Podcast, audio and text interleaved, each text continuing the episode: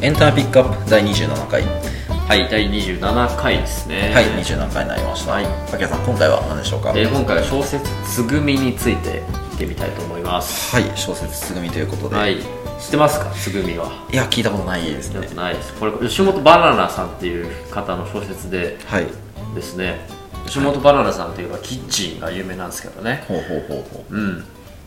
そう、 そのすいませんちちょょっっとと知らなかった知らなかった。えっと、はい反応薄くなっちゃいましたけキどッチンの次に有名なのが多分この「つぐみ」っていう小説なんですけど、はい初版が1989年なのあで、あだいぶ昔の話なんですねそう、だいぶ昔のものになってしまいますけど、はいあの、それでも多分一部では、あの、未だに広く読まれてる名作なんじゃないかなとほうほうほいう感じなんですね。うほうほうで、自分もこの本は大学の時に初めて読んで、はいあの、すごくいい小説だなっていう、漠然とした印象を持ってたんですけど、はい最近こう再読をしたので、ほうほうほうまあちょっとこれを機にご紹介したいなとああお願いしますいう感じですね。はいじゃあどうしようあらすじからそしたらご紹介いただあ、きまそうですね。あらすじは、このタイトルにあるつぐみっていうのは、はいあの、病弱でわがままな、わがままなはい美少女の名前なんですほうね。ほうほうほう美少女。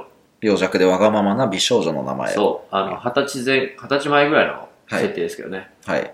で、わがままでとにかく気気が強くて、ほうほうほう。なおかつ口が悪いんですよ。ほうほうほう。あの、帰るブースとかうるせえなとは か、あはあ結構激しいです。激しい感じの口が悪い感じなんですけど、はい。で、どうしてかっていうと、はいあの、小さい頃から病弱で、うんうんあの、い1から10まで周りの母親なりお姉ちゃんなりに、うんうんあの、必要以上にこう面倒を見てもらった環境で育った、ああ、なるほど。あま甘あやかされて、甘やかされて育ったと。そう、もう何でも周りがやってくれるでしょうっていう感じなんですね。はい。で、その結果口が悪くなったと。ほうほうほうほう。うへん。だけどめちゃくちゃ顔が整ってて美人っていう、ものすごいギャップがあるんですよ。え。うん。はい。で、イメージしやすいのはエヴァのアスカです。ああ、なるほど、なるほど。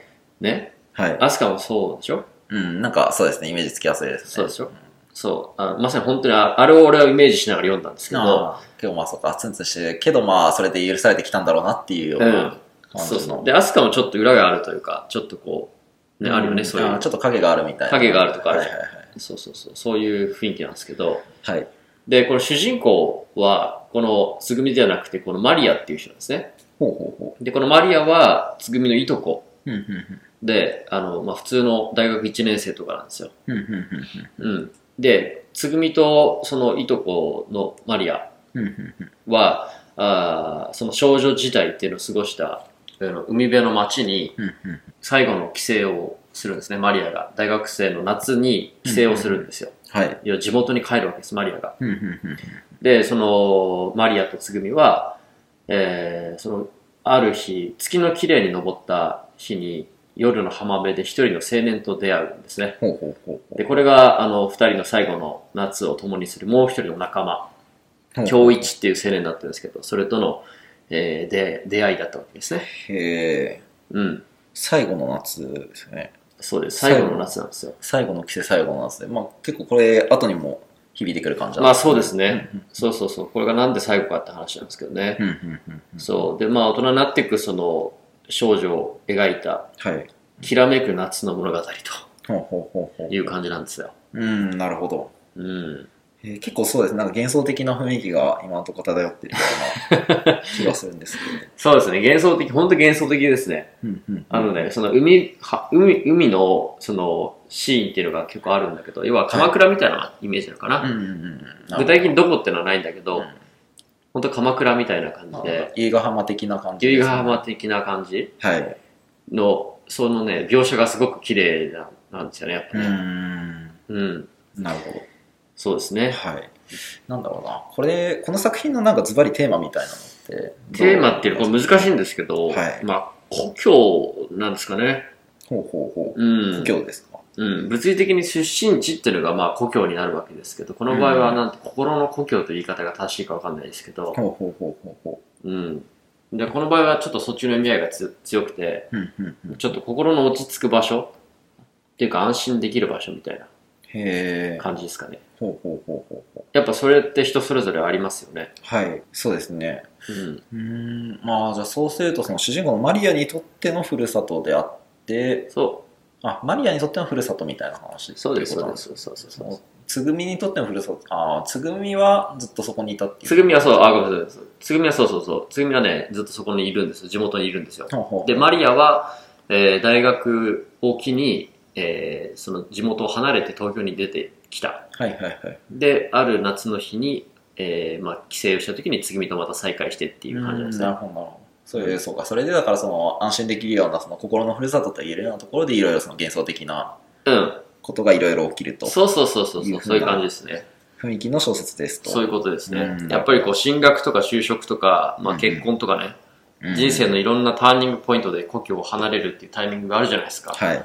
で、まあ、うん我々もこう、故郷を、まあ、離れている身として、これは思うところがあるんじゃないかなと。うん、うん、ね。うん、うん。私はこう、埼玉出身で、新さんは東京のまあ、西の方ですから、うん、うん、そう遠くはないんですよね。うん、うんうん。で、まあ、すぐ帰れるぐらいのところにあるんで、それもあって、そこまで思い入れってないかもしれないうん、うんうんん。ですけど、まあ、関東以外の方だったら、これなおさらこの気持ちあるかもしれないですよね。うん、そうですね。うんまあ。それ近くても、結構やっぱそういう、なんか、なんとなく懐かしいというか、うん。やっぱ故郷だなみたいな、心のふるさとみたいなはい感じって、やっぱたまに帰ると、やっぱ感じることって、ありますようね。ん、あれ、ありますね、やっぱり。うんうん、うん、そうですね。でもこれやっぱ、まあ不思議なもんで、こう実際に故郷にいると、こうなんて退屈な街なんだとかうんうん、思ってしまうことってあるんですよ。うんうん俺なんか埼玉で結構あるんですけどね、そううん。、いううんのね。うで、ただやっぱりいざ故郷を離れてみて、遠くにいるところから故郷を思うと、ん、うん。なんかこう美しい記憶というか、うん、しみじみとした思い出みたいなものがありますよね。うん、なんかそうですね、確かに。うんずっと、そうですね、あの、地元にいた時はもうこんなとこすぐにでも出てやるみたいな。そうそうそうそうなるべく早く外に出たいみたいなぐらいの。そうですねなんだけどまあ実際、いざ出てみると、うん確かにたまに帰ってみるといいなっていう。いいなっていうのありますよね。なんとなく思いを馳せるじゃないですけど、うんそういうタイミングっていうのは、時々ありますよ時ね。々なんかありますよね、そうやってね。そう、で、この作品でもこの主人公のマリアは、まあさっき言いましたけど、大学生になって家族と東京にす移住してるんですね。はい。で、やっぱり、故郷を離れたところから、うん。故郷で過ごした最後の夏の思い出を振り返ってるっていう構造なんですよ。うん、なるほど、なるほど。うん。で、まあ、それがね、この、まあ、この小説ならではなんでしょうけど、うんうん。こうつぐみという少女の、まあ、強烈なキャラクターっていうところと、うんあの、儚くて綺麗な海の描写というのが合わさって、うんうん。その故郷っていうところをすごくこう美しい思い出として、えーまあ、描いてる感じがあるんですね。うん、なるほど、なるほど。うん。そそうだね。本当そういうこと。故郷が離れてみてから思う故郷って非常に美しいなっていうことうんがなるほど書かれてんだかなみたいな。ああ。だからその、あの感じを、うん。そうあの、なんか故郷が、すごいいいなっていう、あの感じを体験できる。そうそうそうそうそう読んだらそういう気持ちになれますよっていう。そういうことですうんうね。ん。そういうことですね。はい。で、まあ、こうさっき言ったその最後な、なぜこれが最後なのかっていうのは、はいこれ結構非常にネタバレになるってあれなんですけど、うん結構革新的なところ。革新的なとこうろ、んこの話のあの根幹をついてるようなところなんですけどね。うんうんうん。うん。で、まあ、この作家のこの吉本バナナさんって人の小説をこういくつか読んだことあるんですけど、はい。もうね、基本的に必ずと言っていいほどハッピーエンドで物語終わっていくんです。ほうほうほうほうほ基本的には。う。はい。で、どうしてかって言ったら、なんかこれ何かに書いてあったんですけど、この作家自身が人生を悲観してるから。うーん。わかりますはい。要は、人生、現実の人生は悲観してるんだけどう、んせめて小説の中だけは、うん。ハッピーエンドで終わらせたいっていう哲学があるみたいなんですうね。ん。そうですね。悲観で、普段悲観してるからこそ、うん。そういう、そうですね。小説でハッピーエンドっていう、まあ、付加価値っていうか、その、そうですね。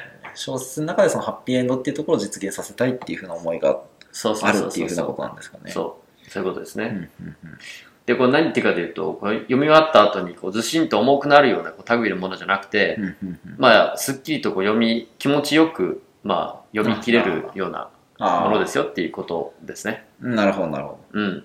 じゃあ読み終わった時には、うん。そういうその、ノスタルジックなっていうか、その、あの、あの気持ちそを、あの気持ちとともにスッキリとしたう。気そ持うそちうそうでそうそうそう。読み終わってますよと読。み終わっ てます。なので、ぜひ読んでくださいとそうですいうね。ようなことでよろしそいうででしすょうねかと。。なので、やっぱやっぱこれ小説でこの作品は楽しむのがおすすめですね。はい、ということで。はい。はい。エンタメピックアップでは、えー概要欄にリクエストフォームのリンクを貼っています。えーリクエスト作品や感想など、ぜひお寄せください。えーエンタメピックアップ第27回、テーマは、つぐみでした。